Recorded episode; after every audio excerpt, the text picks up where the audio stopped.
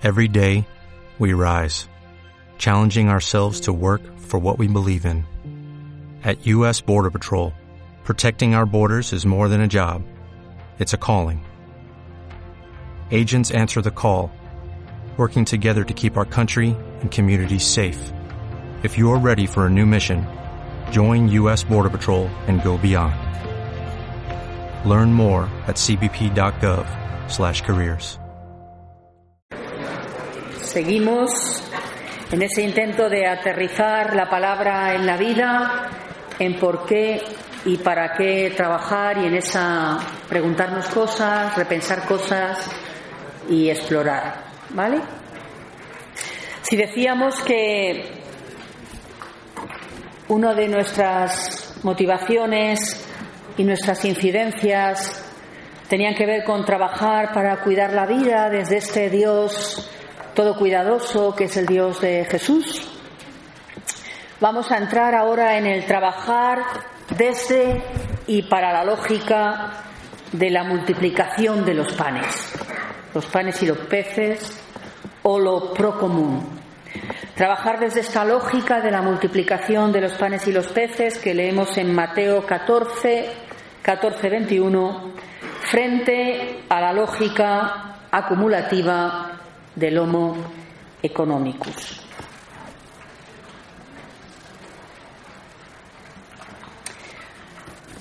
La economía capitalista tiene como fundamento la acumulación y la propiedad privada, imponiendo a otros y a otras la escasez. El discurso de la escasez es el discurso con el que se justifican las políticas de ajuste cuando todos y todas sabemos, o muchos, no todos, ¿verdad? Pero muchos y muchas sabemos a esas alturas que el problema no es que no haya dinero, sino dónde está, dónde está, ¿no? En los paraísos fiscales de cuentas privadas y quiénes lo tienen. La lógica del Evangelio, por otro lado, y esto es paradójico, se sostiene más que en la escasez, en la desmesura y en la abundancia de la vida. El Dios de Jesús no es un contable tacaño, sino que es el de la desmedida del perfume con que la mujer pecadora, pecadora vista por otros, ungió a Jesús ante el escándalo de los comensales acomodados que en su gesto no vieron más que derroche, como leemos en Mateo 26, 6, 9. De alguna manera, como el discurso que desde el poder hoy culpabiliza y quiere convertir en chivos expiatorios de la crisis a, a, los más pobres, a las más pobres, migrantes, parados, paradas, mujeres, etc. Pero la economía del Evangelio rompe con la lógica del lucro y se parece más a la lógica de la multiplicación de los panes y los peces, ¿no? Si leemos este texto vemos que ante la situación de, primero ante la compasión de Jesús, ante aquellos y aquellas hambrientos, lo primero que se le ocurre a los discípulos, si no tenemos nada, nada, que comprar, ¿qué hacemos? ¿no? De alguna manera es, es una lógica de, de carencia, no hay que conseguir bienes para dárselos, ¿verdad? Sin embargo, la propuesta de Jesús es otra. Es la propuesta de la multiplicación, del compartir, del poner en circulación bienes, dones, etcétera, etcétera. Cuando los seres humanos ponemos en circulación dones, bienes, servicios, estos se multiplican. Y no solo eso, sino que descubrimos que puede haber otras formas de gestionar necesidades más allá del dinero. El dinero al que los santos padres, y en esto el Papa Francisco es también insistente en recuperar esta designación del dinero, según los santos padres, que es que el dinero es el estiércol del demonio, dice Francisco, tomándolo de los santos padres. Y es esto porque lleva a la idolatría, dice Francisco, a la deshumanización, a la subalternidad y a la explotación de unas personas y pueblos sobre otros. Cuando el capital se convierte en ídolo, dice Francisco, el bien común queda relegado.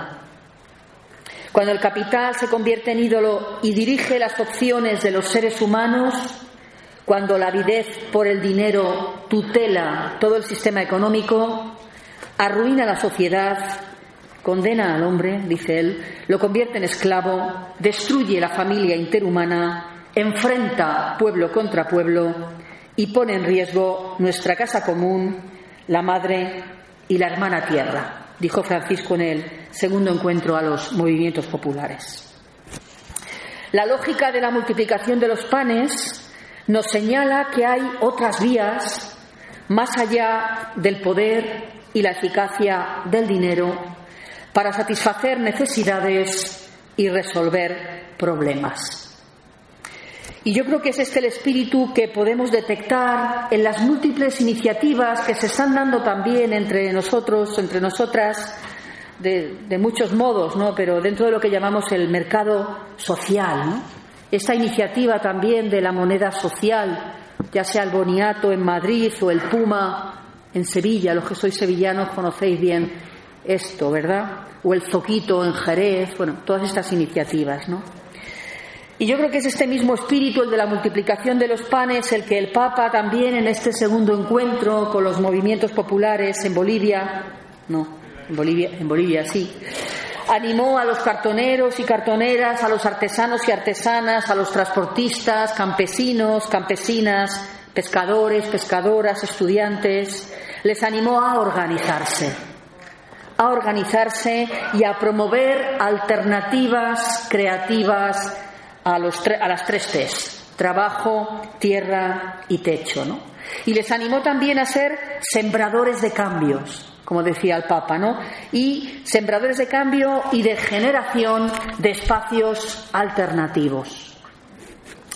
Yo creo que hoy necesitamos más que nunca repensar también el trabajo y las relaciones laborales desde esta lógica de la multiplicación de los panes. Algunas propuestas en esta línea quizá vayan encaminadas hacia nuevas formas de trabajo que pueden representar, como antes ponía un ejemplo, el sector no lucrativo, la economía social, vías que pueden ser alternativas a la producción, al mercado que hasta ahora estamos viviendo y que quizá pueden ser pequeños avances en el diseño de una sociedad diferente regida por otros principios de justicia más equitativa y que, como ha dicho alguien, quizá puedan también frenar la invasión de nuevos espacios a la lógica del mercado. Y, en definitiva, impulsar una economía más social que tenga a las personas en el centro, especialmente aquellas que son más más vulneradas. ¿no? Y en ese sentido, el último, de los últimos cuadernos de Cristianismo Justicia, Teresa Crespo hace ahí unas reflexiones muy interesantes. Quizá también desde las experiencias que ya están en marcha en muchos lugares de la geografía española y que quizá también vosotros estáis ahí involucrados, vosotros y vosotras, esas iniciativas se caracterizan como mínimo por tres aspectos que ya son un valor, creo yo, en sí mismo. Lo primero es la mejora de la cohesión social, y territorial que permite redistribuir recursos económicos con mayor equidad. Iniciativas en ese sentido, ¿no? Cooperativas, pequeñas empresitas de inserción. También, ¿verdad? Otro valor es la rentabilidad social, gracias a que prestan servicios y ayudan y ofrecen atención a las personas buscando su autonomía y su bien vivir y también la generación de pequeñas iniciativas que están generando ocupación, es verdad que especialmente en el sector de los cuidados, más allá de lo que decíamos esta mañana, no más allá de los roles asignados. Hoy es jueves, hoy me parece que está en la tele, como no tienen noticias, han llamado algunas gentes y creo que en la tele hoy, bajo una historia que se llama El mantero que cuida de mi madre, hay un compañero que era mantero, que ahora es cuidador, y han sentado en la mesa al cuidador, que es un chico de origen africano, es mantero, a la persona que le ha contratado, que es un que es un dominico, en este caso es un hombre dominico, y, alguien más de la asociación, y van a tener ahí un pequeño debate, no sé cómo lo plantearán al final, sobre los cuidados y también sobre el derecho de los manteros a un trabajo digno, porque nadie es mantero porque quiere, ¿verdad? Bueno, pues un poco desde ahí, ¿no? La generación de ocupación, especialmente también en algunos sectores como cuidados, más allá de los roles asignados, ¿no? Bueno, pues esta lógica de la multiplicación de los panes que quizá nos lleva a preguntarnos cómo activar más nuestra, nuestra creatividad, ¿no? Para ir, para ir mm, quitándole espacio, ¿verdad? A esta, a esta mentalidad lucrativa, ¿no? A esta mentalidad de que solo el dinero resuelve necesidades, ¿no? Cómo ir más allá de esta mentalidad capitalista desde pequeñas experiencias que quizá haya que explorar, ¿no? Pero también quiero hablar de trabajar con el espíritu de Sifra y Puá, ¿no? Seguro que muchos y muchas ya sabéis quiénes son estas mujeres, ¿no? Sifra y Puá, parteras egipcias, nos encontramos con ellas en Éxodo 15, 22. Estas mujeres mm, que apenas ocupan dos renglones en la Biblia, pero que su trabajo, su trabajo de cuidado, de resistencia inteligente, fue tan importante en la historia de la liberación, ¿no? Trabajar al modo de cifra y pua, es decir, generando resistencias, acompañando resistencias, desobedeciendo a las consignas y leyes del neoliberalismo patriarcal que amenazan la vida y haciéndolo con astucia e inteligencia para quedar vivas, como quedaron ellas, ¿no? Para los creyentes y las creyentes el libro del Éxodo es un referente en los procesos de liberación. Pero en él, como en la vida misma, podemos posar la mirada en los primeros planos o en los personajes secundarios. Yo voy a posarla en los segundos, en estos personajes especialmente provocadores, provocadoras, que pueden iluminar nuestra realidad actual. Estas dos mujeres, y Pua, dos trabajadoras en el ámbito de los cuidados, del cuidado, eran parteras, a las que la Biblia apenas dedica un versículo, pero dos mujeres, pero nombra, con todo lo que eso supone nombrar a las mujeres en la Biblia, dos mujeres que desobedeciendo las leyes injustas impuestas por el faraón contra el pueblo explotado, salvaron la vida de Moisés. El sistema dominante pedía de ellas que en lugar de colaborar con la vida, usaran sus manos, su fuerza de trabajo, su inteligencia para, la muerte. Sifra y Poix son las primeras personas insumisas al imperio que aparecen en la Biblia. Y lo hacen con conciencia de resistencia. ¿Y por qué digo esto? Porque leyendo el texto vemos cómo son mujeres que buscan estrategias para salvar la vida de un pequeño de origen extranjero pero también que quieren salvar la suya, ¿vale? Éxodo 1.19. Es decir, mujeres que no tienen ninguna pretensión de heroicidad ni de pasar a la historia, sino que su pretensión es servir a la vida, cuidar la vida.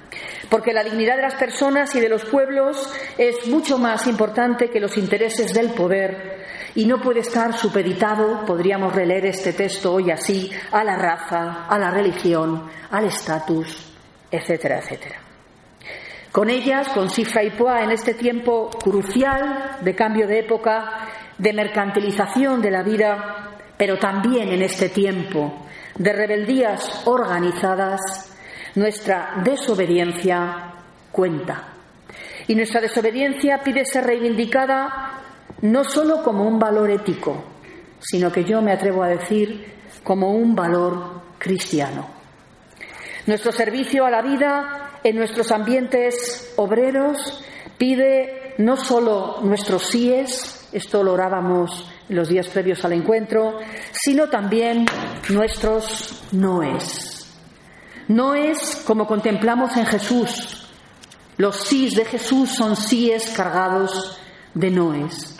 Y Noes también, como nos recuerda el Papa Francisco en Evangelii Gaudium, no a una economía de la exclusión y la inequidad, porque esa economía mata, y como consecuencia grandes masas de la población se ven excluidas, por los mecanismos sacralizados del sistema económico imperante, como leemos en Evangelio Gaudio 53, no a la nueva idolatría del dinero, no poner nuestra seguridad en el dinero. El mayor problema del capitalismo es que también lo tenemos dentro, Evangelio 55, no a un dinero que gobierna en lugar de servir, Evangelio Gaudium 57, y no a una inequidad que genera violencia. Como Sifra y Poa somos urgidas y urgidos a decir no con nuestras prácticas a muchas consignas del sistema, decir no a la primacía del dinero, del poder, del prestigio, como ayer aquí unos compañeros nos, nos recordaban que sí se puede, que es posible, decir no a la comodidad, como también nos recordaba en los días de oración un compañero, cuando decía que que el problema de la parábola del samaritano no era que los hombres de la ley fueran malos, sino que, que no se quisieron parar, decidieron no pararse. Cuando lo que está en juego es el valor de la dignidad humana desde los últimos y las últimas. Decir no a todo juicio y práctica discriminatoria por razones de sexo, género, religión, raza, tener papeles o no tenerlos. Esto sabemos lo costoso que es muchas veces en nuestros ambientes, en nuestros trabajos, decir no en nuestro nombre a las nuevas formas de xenofobia y racismo institucional que muchas veces se nos cuelan, ¿no? Ante esta demanda que a veces vecinos nuestros nos dicen, no, no, lo primero los nuestros, ¿no? Y que tenemos que preguntar con el Evangelio en la mano quiénes son los nuestros, quiénes son las nuestras. Decir no también a la manipulación mediática que intenta modelar nuestro pensamiento, banalizar el mal, anestesiar nuestro sentido crítico e inducir la impotencia. Yo vivo con una compañera dominica que es muy, muy, muy de pocas palabras, pero que siempre dice, cuando yo me canso, siempre me dice, Pepa, la impotencia es inducida, la impotencia es inducida, ¿no? Pues eso decir no a la impotencia interesada, inducida y a la pasividad o a la delegación de nuestras responsabilidades. Que lo hagan otros, que lo haga la siguiente generación, podemos decir muchos y muchas. Y decir no al individualismo, al sálvese quien pueda, al no es de los nuestros, al pragmatismo y a la resignación. En definitiva, no es que ayudan, como Sifra y Poix, a empujar la vida, a cuestionar el orden social vigente y que, aunque no tengamos un modelo hecho, sabemos que este no nos gusta, como cuando el pueblo sale, ¿verdad?, de Egipto y se pone en camino hacia no sabe dónde, pero sí que sabe de dónde quiere salir, aunque es tentado por el camino, ¿no? No es que ayudan, insisto, a empujar la vida, que cuestionan el orden social vigente y que pueden ir resquebrajando, liberando espacios en la conciencia, todo el trabajo educativo que tenemos que seguir haciendo, liberando espacios en las relaciones, en los barrios, en las estructuras y también, como ayer se nos recordaba, en las instituciones.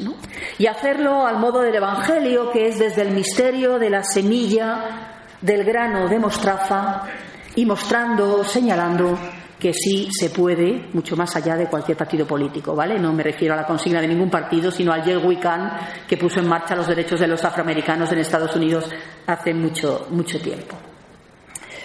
Como Cifra y Poix somos también urgidos, urgidas a trabajar empujando la dignidad de la vida y empujando lo común, Custodiar lo común, nos recuerda también el Papa, que, es nuestra tarea. Custodiar lo común. Y en este momento hay muchas iniciativas de lo común pequeñas en nuestros contextos. Custodiar, colaborar, apoyar lo común, saliendo al encuentro de personas y situaciones donde lo común, donde la vida está más amenazada. Y desde la solidaridad apoyar procesos educativos que generen cambio de conciencia y sensibilidad, con lo lento que sabemos que es esto, ¿no? Pero eso que decía hace mucho tiempo Benedetti, lento pero viene, lento pero viene, ¿no? Urgidas como si Fray Poay, urgidos a ayudarnos a saber permanecer en los momentos duros, echando una mano con naturalidad, superando la tentación de huir cuando vemos cómo otros abandonan o trepan, que esto nos duele mucho, ¿no? Como sentir que sobre nuestro trabajo y nuestras luchas otros, otros trepan, ¿no? Urgidas también, con este imaginario de las parteras, a quitar los sudores de la frente de quienes no pueden más. Tanta gente como hoy no puede más, desde las situaciones que se viven, ¿no? Alentando, consolando, empoderando desde el compartir la vida, desde el acompañamiento, desde la amistad personal y, como dice García Roca, desde la amistad cívica, creando estructuras, espacios en nuestros barrios de respirar colectivo. Por ardua que resulte la tarea de atravesar este, este cambio de paradigma, este cambio de época, estas transformaciones que nos están tocando vivir y que ayer se nos recordaban en toda su densidad, yo creo que también tenemos que ejercitar los creyentes la experiencia de la fe, la certeza de que el espíritu del Abba, el espíritu del Dios, Padre y Madre de Jesús, trabaja en la historia, cuida la historia, trabaja en la historia, Juan 5, 17, y, y esto es lo que nos empuja, lo que suscita en la historia novedad, chispas de alternatividad es lo que nos empuja a otros y a nosotros y a nosotros con ellos y con ellas a gestar lo nuevo, ¿no? Isaías 43, 19. Quizá, quizá somos ya un poco conscientes que hay cosas que han caído, que están cayendo, lo viejo quedó atrás, aunque quizá en eso viejo hemos apostado gran parte de nuestra vida, ¿eh? pero estamos ante un momento desconcertante que nos pide abrirnos a, a la novedad con crítica, asumiendo la incertidumbre, pero también empujándola, ¿no? Porque como dice el profeta Isaías también es el mismo Dios el que abre la matriz y es el mismo Dios el que hace que el pueblo dé a luz, como leemos en Isaías 66, 9, 10. Están haciendo algo nuevo. Lo notamos, dónde, por dónde, cómo recolocarnos en esa novedad, cómo aportar en esa novedad.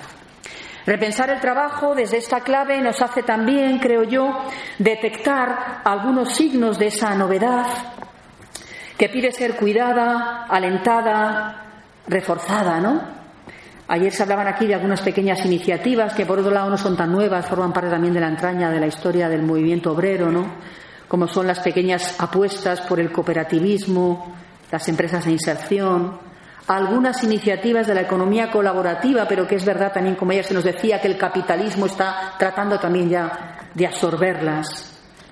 Porque es verdad también que en este tiempo de crisis hemos podido evidenciar, como dicen algunos autores, que este tipo de empresas, de iniciativas, son las que han destruido menos empleo y las que han mostrado mayor capacidad de adaptación y flexibilidad ante situaciones laborales adversas, ¿no? Iniciativas como en la que ya estamos, pero que es importante seguir apoyando también, como la banca ética, en la que no se prioriza la rentabilidad económica y en la que se apoyan proyectos que fortalezcan las redes de apoyo mutuo, son quizás solidarias, por, son quizá mm, sendas solidarias por las que hay que seguir transitando. Y otro aspecto también que tiene que ver con las resistencias de Cifra y Pua son todas las iniciativas tercas en seguir forzando una revisión profunda de las relaciones salariales, además del salario a mínimo tan a la baja que tenemos en España, esta horquilla salarial tan grande, ¿verdad? Creo que somos el cuarto país con la horquilla salarial más diferenciada, ¿no? Es decir, seguir forzando, apoyando iniciativas tercas que eliminen también la flexibilidad absoluta de los mercados, como prácticamente sucede en nuestro país desde la última reforma del mercado laboral impuesta. Y junto a ello también, ¿verdad?, pues las iniciativas por el reparto del trabajo. Ayer hablamos, yo también lo he dicho, el, la apuesta por, por cómo sería eso de la renta básica universal, los trabajos en servicio a la comunidad, cómo transitar estos nuevos caminos que nos pueden llevar a humanizar el mundo del trabajo.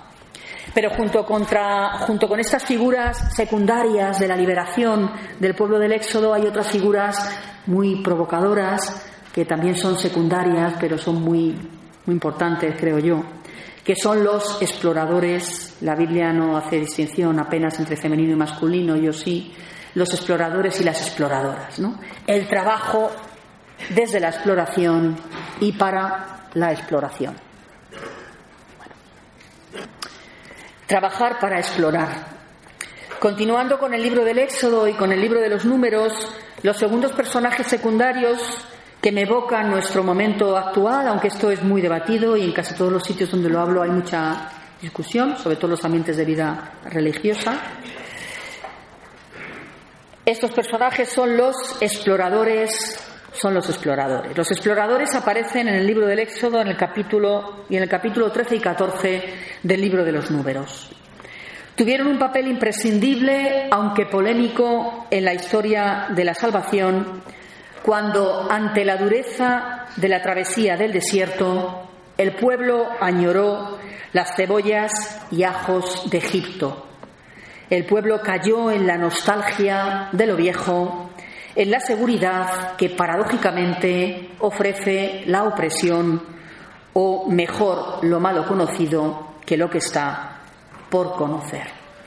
En este momento de crisis, Dios dijo a Moisés, elige del pueblo discierne, elige del pueblo a algunos para que abran camino y así alienten al pueblo.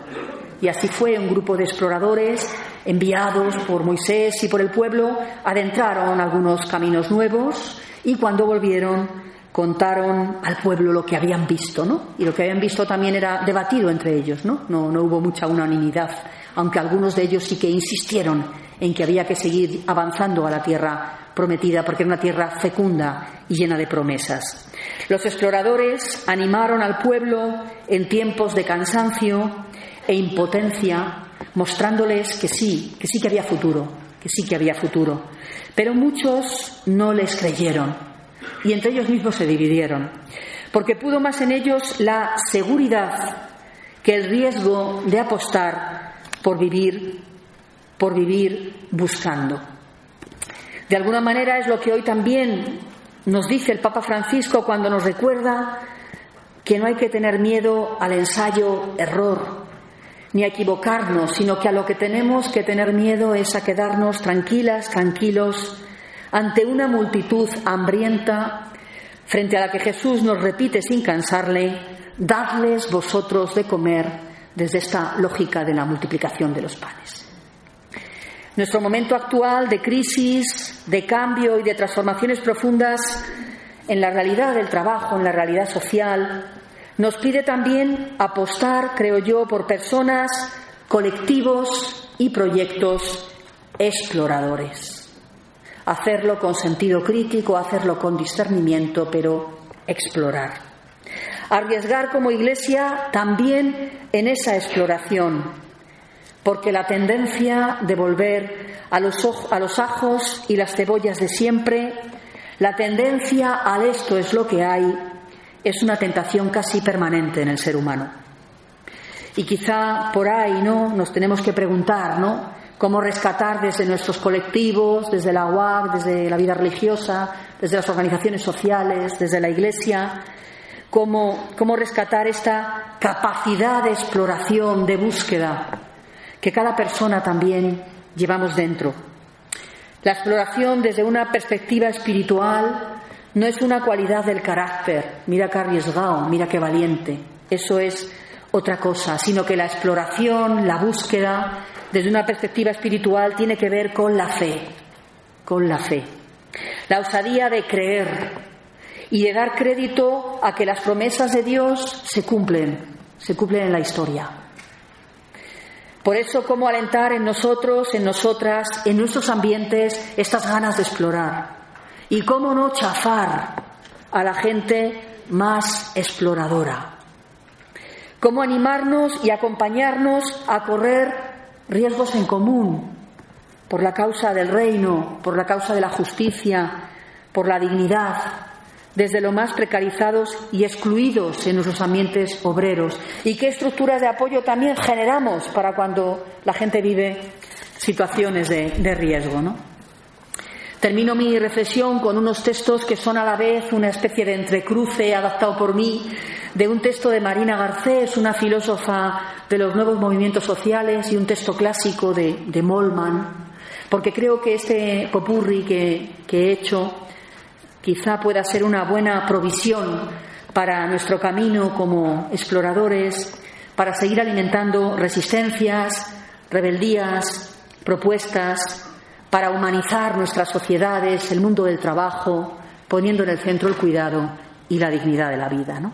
Y este papurri de texto dice así, la primera parte es de Marina Garcés, la tesis de que la revolución o los cambios profundos del sistema ya no son posibles, solo puede sostenerse desde la mirada del poder.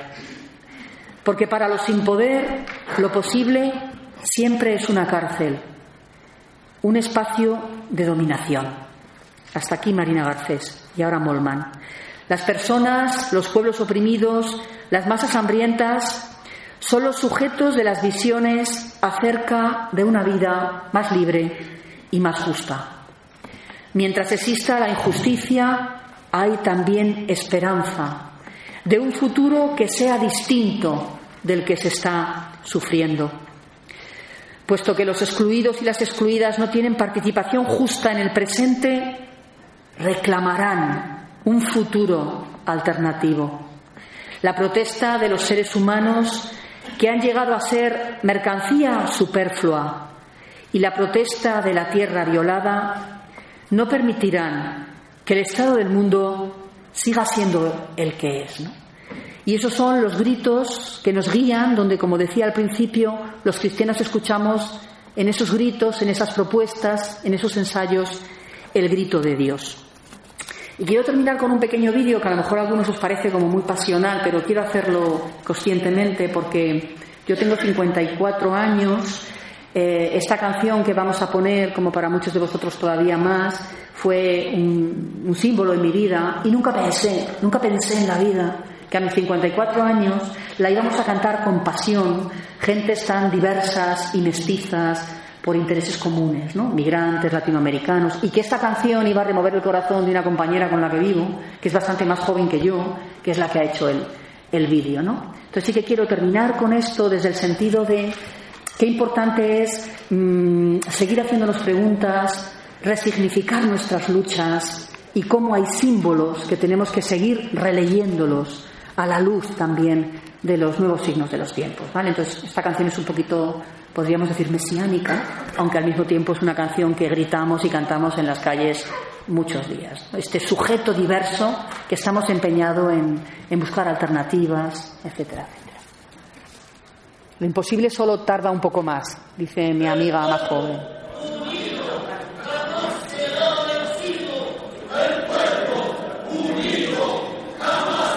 Pueblo migrante, pueblo mestizo, nuevas luchas en nuestros barrios, en nuestras ciudades.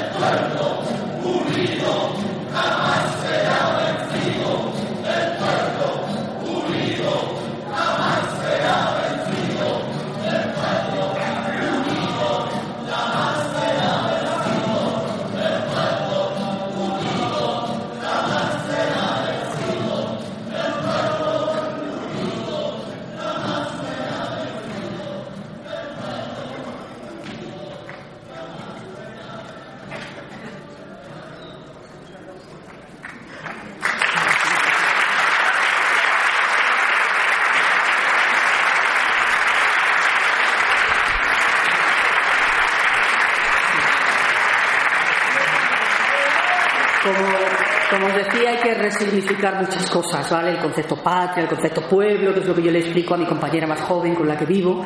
Hay que resignificar muchas cosas, pero aquí está, ¿verdad? La dignidad de nuestras luchas, resignificando muchas cosas. ¿no?